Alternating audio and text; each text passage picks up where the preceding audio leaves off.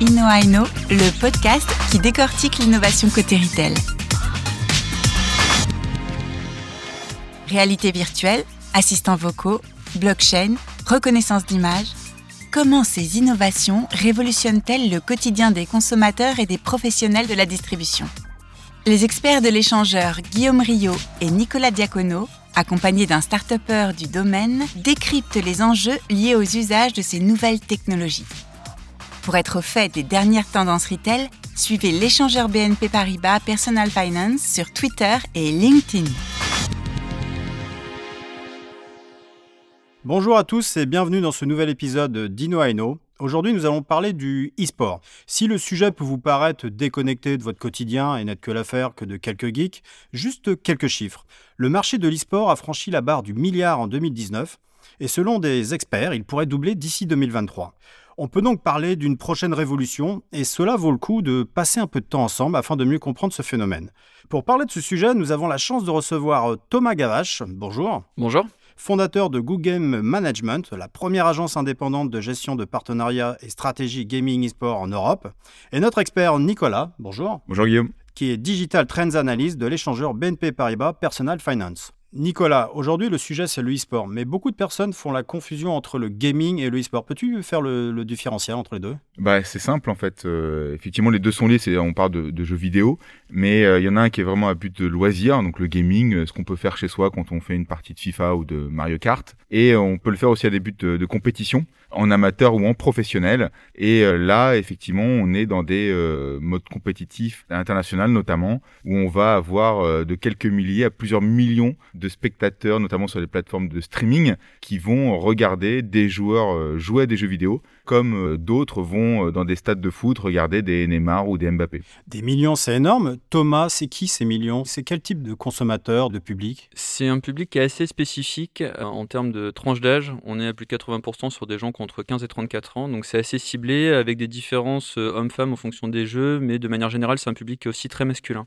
très masculin. Et les jeux, justement, c'est des jeux portés que sur le sport ou il y a différents jeux? Alors, euh, bah, tu sais, c'est comme euh, aux Jeux Olympiques, en fait. Il y a plein d'épreuves et des centaines de sports. Et bah, dans les jeux vidéo, c'est pareil. Donc, on ne fait pas d'e-sport uniquement sur des jeux de sport, de simulation de foot, de basket, de Formule 1. C'est aussi euh, des jeux de bataille royale. Alors, les plus connus sont Fortnite ou Call of Duty Modern Warfare. Mais voilà, donc on est sur des systèmes comme ceci où on a une multitude de jeux de typologie de jeu, qui va correspondre à différents profils aussi de joueurs. Et euh, comme dans le sport, euh, dans la vraie vie, en fait, hein, les fans de foot sont pas forcément les mêmes qui euh, sont fans de tennis. Et ben, on a aussi cette même catégorisation quelque part dans dans le e-sport. Et je pense que Thomas en sait encore plus que nous là-dessus. et il le voit bien à travers tous les partenariats qu'il peut faire, qui sont des partenariats aussi ciblés en fonction de segmentation. Moi, je vois beaucoup de compétitions, de stades remplis. Quels sont les moyens pour, pour voir ces compétitions? Essentiellement aujourd'hui sur les plateformes de streaming, Twitch en premier, YouTube diffuse aussi des compétitions, Facebook Gaming, Twitter l'a fait euh, fut un temps. C'est la grosse différence avec le sport, c'est quand il s'agit d'e-sport, on est dans un écosystème qui est essentiellement digital. Évidemment, quand on joue aux jeux vidéo, que ce soit sur console ou sur ordinateur, on est dans un environnement 100% euh, digital. Et euh, comme les usages de ces audiences, ces fameux 1534 qui suivent l'e-sport sont eux aussi très digitaux, la consommation des, des contenus liés à l'e-sport se fait essentiellement sur des plateformes digitales, donc plateformes vidéo dont on a parlé, ou pour tout ce qui est actualité e-sport sur les réseaux sociaux, en tête desquels Twitter sur ce sujet-là, avec sur quelques marchés des chaînes de télévision qui euh, commencent à diffuser de l'e-sport, mais ça reste encore minoritaire, et euh, l'essentiel de la diffusion se fait aujourd'hui sur des plateformes en ligne. Et en complément, sur les chaînes de télé, notamment euh, en France, ce qui est intéressant, c'est de voir que toi, l'équipe 21 a diffusé effectivement des compétitions de FIFA, hein, de jeux de foot. On a des chaînes spécialisées comme Game One, on a aussi des chaînes en ligne spécialisées comme au gaming sur Twitch. Donc il y a un vrai écosystème aussi médiatique qui se structure pas seulement en Asie ou aux États-Unis, hein, on pourrait se dire c'est les deux gros marchés, mais aussi en France avec euh, pas mal de médias qui s'intéressent de plus en plus et qui investissent de plus en plus dans ce système-là.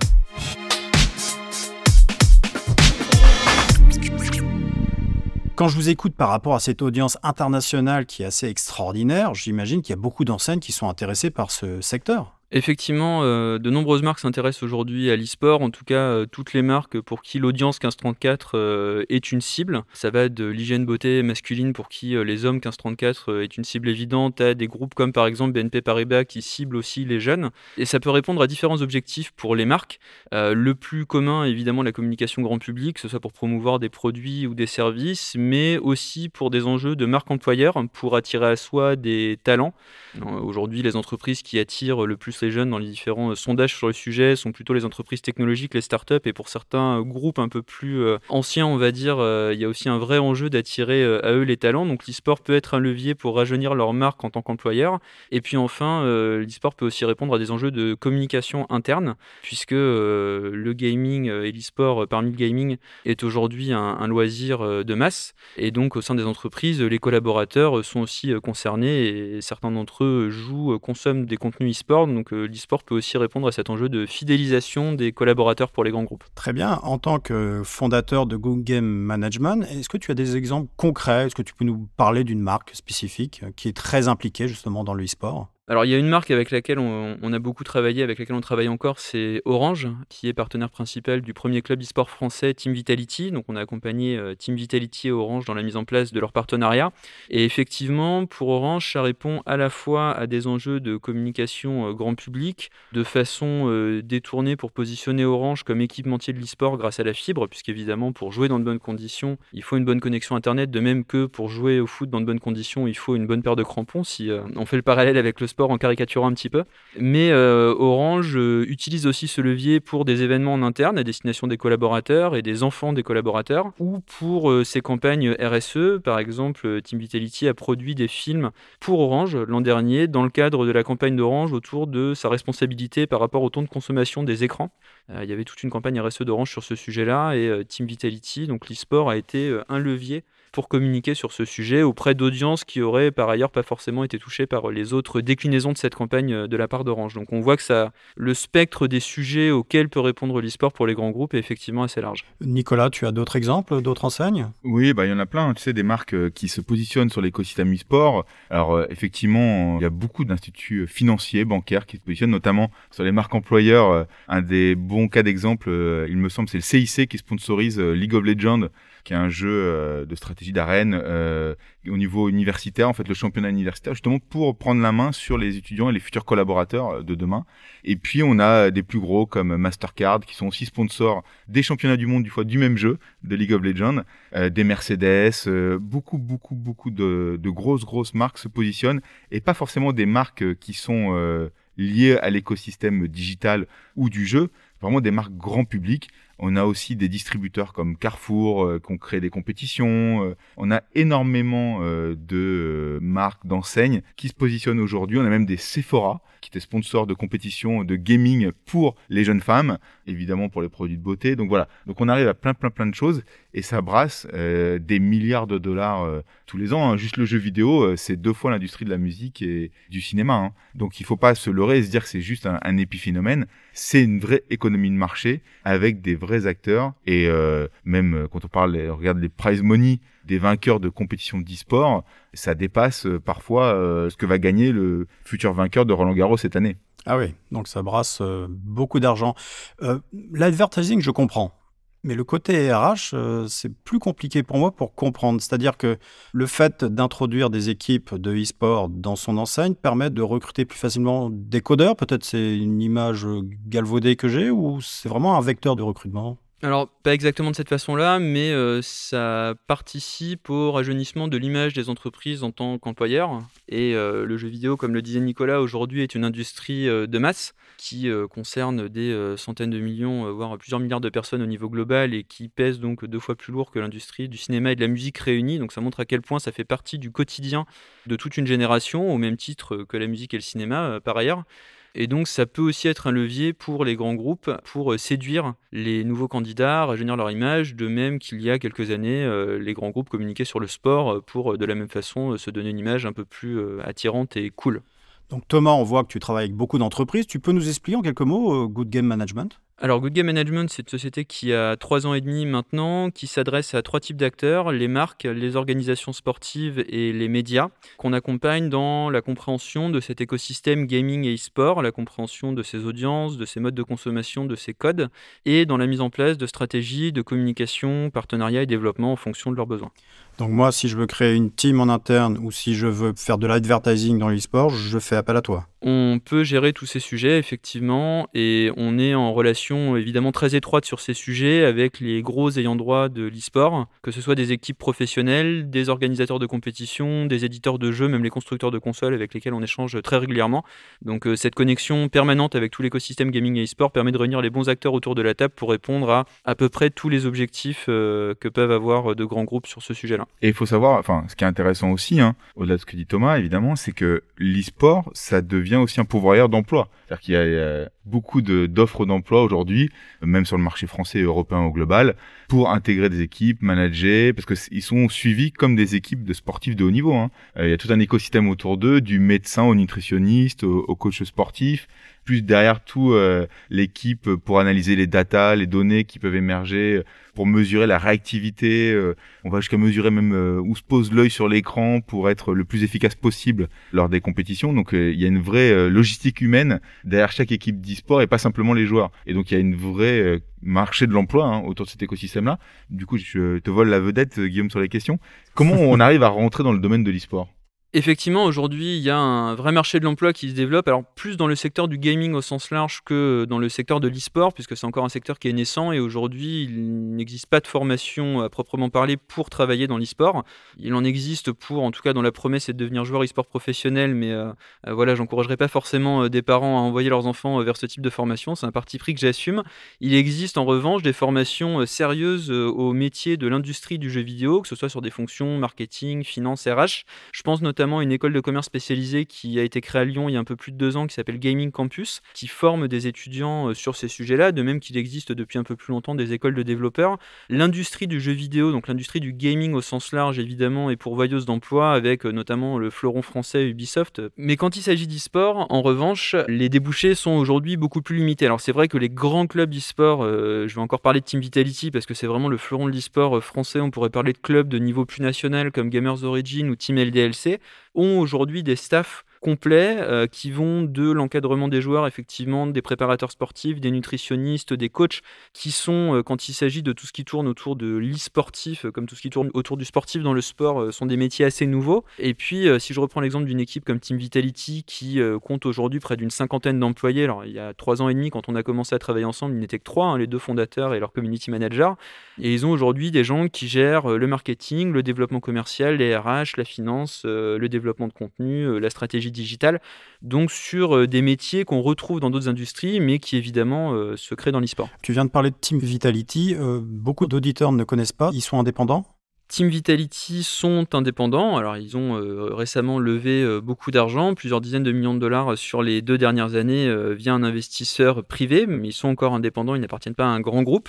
Et euh, donc Team Vitality, c'est le fleuron de l'e-sport à la française. C'est un club e-sport français professionnel qui fait aujourd'hui partie du top 10 mondial à la fois en termes d'audience, de résultats sur ses différentes équipes, sur les différents jeux, et qui est euh, situé à Paris. Et d'ailleurs, je vous invite à, faire un tour à leurs locaux euh, boulevard Sébastopol. Voilà, ça donne une bonne vision du niveau de développement d'une top équipe e-sport aujourd'hui.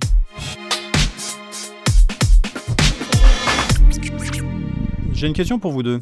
Euh, vous voyez comment le futur du gaming, parce que nous, euh, dans les derniers podcasts qu'on a fait, on a parlé beaucoup de réalité augmentée, de casques d'immersion. Est-ce que ces nouveaux euh, supports vont révolutionner justement le e-sport? Vous le voyez comment? Bon, je commence par toi, Nicolas. Alors, effectivement, on peut parler de la technologie. Moi, je parlais plutôt de l'intégration et la démocratisation, en tout cas, du sujet gaming plus que de l'e-sport, même si les deux sont forcément liés. Et notamment, je pense, dans le milieu éducatif. Il y a toujours cette mauvaise image, en fait, globalement, du jeu vidéo. Hein et des dangers que ça peut provoquer. Mais il faut savoir que, notamment aux États-Unis, c'est un vrai vecteur d'insertion qui est pas discriminant. Euh, je prends un cas concret dans le sport classique américain.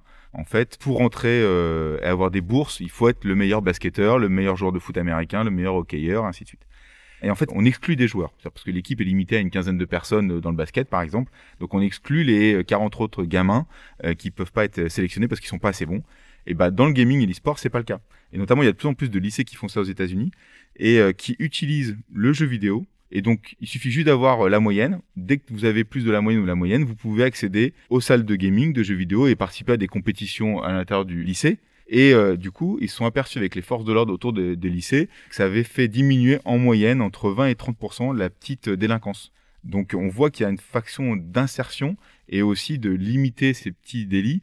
Et euh, aujourd'hui, aux États-Unis, il y a même des bourses qui sont proposées pour aller étudier à l'université aux bons joueurs de jeux vidéo parce qu'il y a de l'audience, il y a du business. Et donc, on crée des équipes universitaires de e-sport et ça permet de financer ses études. Donc ça, c'est intéressant sur une notion éducative. Et je pense que ça, c'est intéressant que ça travaille dans ce bon sens-là. En tout cas, j'espère, je le souhaite en Europe euh, et en France, évidemment. Et le futur de l'e-sport, alors, on va pas être encore en mode Ready Player One euh, pour la prochaine décennie, peut-être celle d'après, mais c'est toujours compliqué. Hein. Alors, à titre personnel, les jeux de en VR ou en réalité augmentée, je pense pas que ça prenne tout de suite, en tout cas pour le grand public et vraiment pour la notion compétitive e-sport. Tu confirmes, Thomas? Effectivement, les nouveaux supports euh, sont en phase d'adoption, mais ça reste encore assez niche. En revanche, euh, je ne sais pas si l'on parle vraiment d'e-sport ou de gaming, mais je trouve qu'il y a euh, une personnalité de l'industrie qui a un point de vue très intéressant dessus. C'est Tim Sweeney, qui est le CEO et fondateur d'Epic Games, donc qui développe notamment Fortnite. C'est pour ça qu'on les connaît aujourd'hui, et qui voit l'évolution du jeu vidéo comme une expérience sociale. Et Fortnite en est un très bon exemple. Alors on se souvient pour ceux qui sont un peu plus âgés comme nous, qui ont connu euh, Second Life il y a quelques années, euh, si j'ai bonne mémoire, au début des années 2000.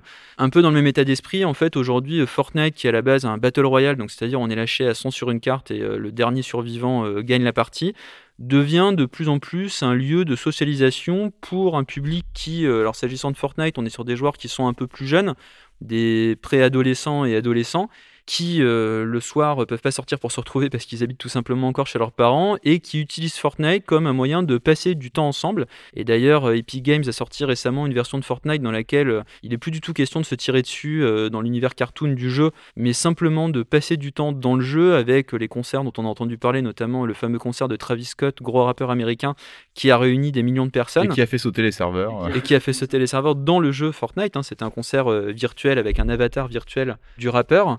Et je trouve que ce point de vue-là est intéressant. Effectivement, l'e-sport, le jeu vidéo en ligne de manière générale, l'e-sport en particulier, on l'a vu avec euh, des jeux comme Second Life dont je parlais, mais je pense aussi à World of Warcraft par exemple, où tous ces euh, MMORPG, c'est l'acronyme un peu barbare, mais les jeux multijoueurs, euh, RPG multijoueurs qui ont été très populaires il y a une dizaine d'années répondaient aussi à ce besoin, ou en tout cas entretenaient la socialisation entre les joueurs. Et certaines personnes, il y a plein d'histoires comme ça, sont devenues amies, se sont rencontrées, se sont mariées même, en s'étant initialement rencontrées dans le jeu. Et l'e-sport est un moyen pour la plupart des gros jeux e-sport qui se pratiquent en équipe, je pense à League of Legends, je pense à Counter-Strike, sont des jeux qui permettent de tout simplement euh, passer du temps avec euh, ses amis. Alors pour l'anecdote, je ne sais pas si c'est intéressant de le, préciser, mais euh, pendant le confinement, le fait de jouer à Counter-Strike en ce qui me concerne, qui est le, jeu e-sport auquel je joue, ça a été un moyen de passer du temps avec des amis pendant le confinement, que j'ai passé avec ma compagne par ailleurs, mais de se retrouver tous les soirs pour jouer quand on ne pouvait pas se retrouver en vrai. Et pour de nombreux joueurs, c'est un moyen de sociabiliser. Tu parlais justement du confinement. Est-ce que le confinement a favorisé justement beaucoup de nouveaux adeptes? En tout cas, si on s'en tient aux chiffres d'audience, il y a eu une, vraie explosion euh, d'audience pour euh, à la fois les compétitions e-sport et du nombre de joueurs de manière euh, générale, avec voilà, quelques indicateurs assez révélateurs, comme le fait que Nintendo, par exemple, est en rupture de stock de sa console Nintendo Switch, l'explosion des chiffres sur le jeu Animal Crossing qui est sorti en même temps, donc là on n'est plus du tout dans l'e-sport, on est dans l'écosystème gaming, mais et depuis la sortie du confinement, euh, on voit encore les répercussions que ça a eu sur le fait que les gens passé beaucoup plus de temps devant un ordinateur ou une console pour jouer, pour consommer des contenus e-sport. Les principales compétitions e-sport sur les principaux jeux ont atteint des records d'audience cette année avec des pics de spectateurs à plus d'un million de personnes pour les finales du championnat d'Europe de League of Legends ou de Counter-Strike par exemple, et des taux de croissance à deux chiffres par rapport à l'année dernière. Et ça se vérifie là en ce moment, à l'instant où on se parle, ont lieu les Worlds de League of Legends, donc les mondiaux de League of Legends en Chine, qui est euh, tous les ans le plus gros événement e-sport au monde. Et euh, dès le match d'ouverture, euh, la compétition a battu des records d'audience en atteignant encore une fois le million de spectateurs en pic. Donc on voit, alors qu'on pensait déjà avoir des taux de croissance qui étaient exceptionnels en 2019, en 2018, on voit le phénomène s'amplifier et sans doute dû aux effets de la consommation d'e-sport et de gaming pendant le confinement. Nicolas, tu veux rebondir là-dessus? ouais, effectivement, parce qu'en fait, l'e-sport a bénéficié du fait qu'il n'y ait pas de rencontres sportives dans le monde entier, en fait. Et donc les gens, en termes de divertissement, pour beaucoup d'entre eux, il n'y avait plus de matchs de foot à regarder.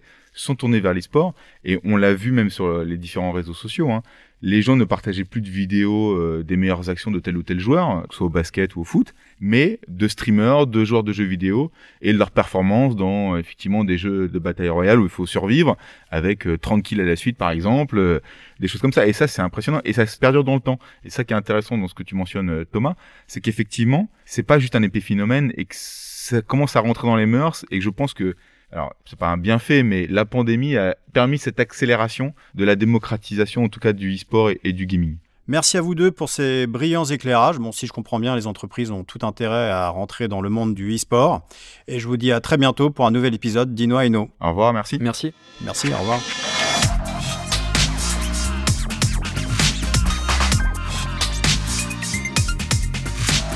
Retrouvez l'ensemble des épisodes d'Ino Aino sur les plateformes de streaming, sur le site de BNP Paribas Personal Finance et sur celui de l'échangeur. Et pour rester connecté aux dernières tendances retail, suivez l'échangeur BNP Paribas Personal Finance sur Twitter et LinkedIn.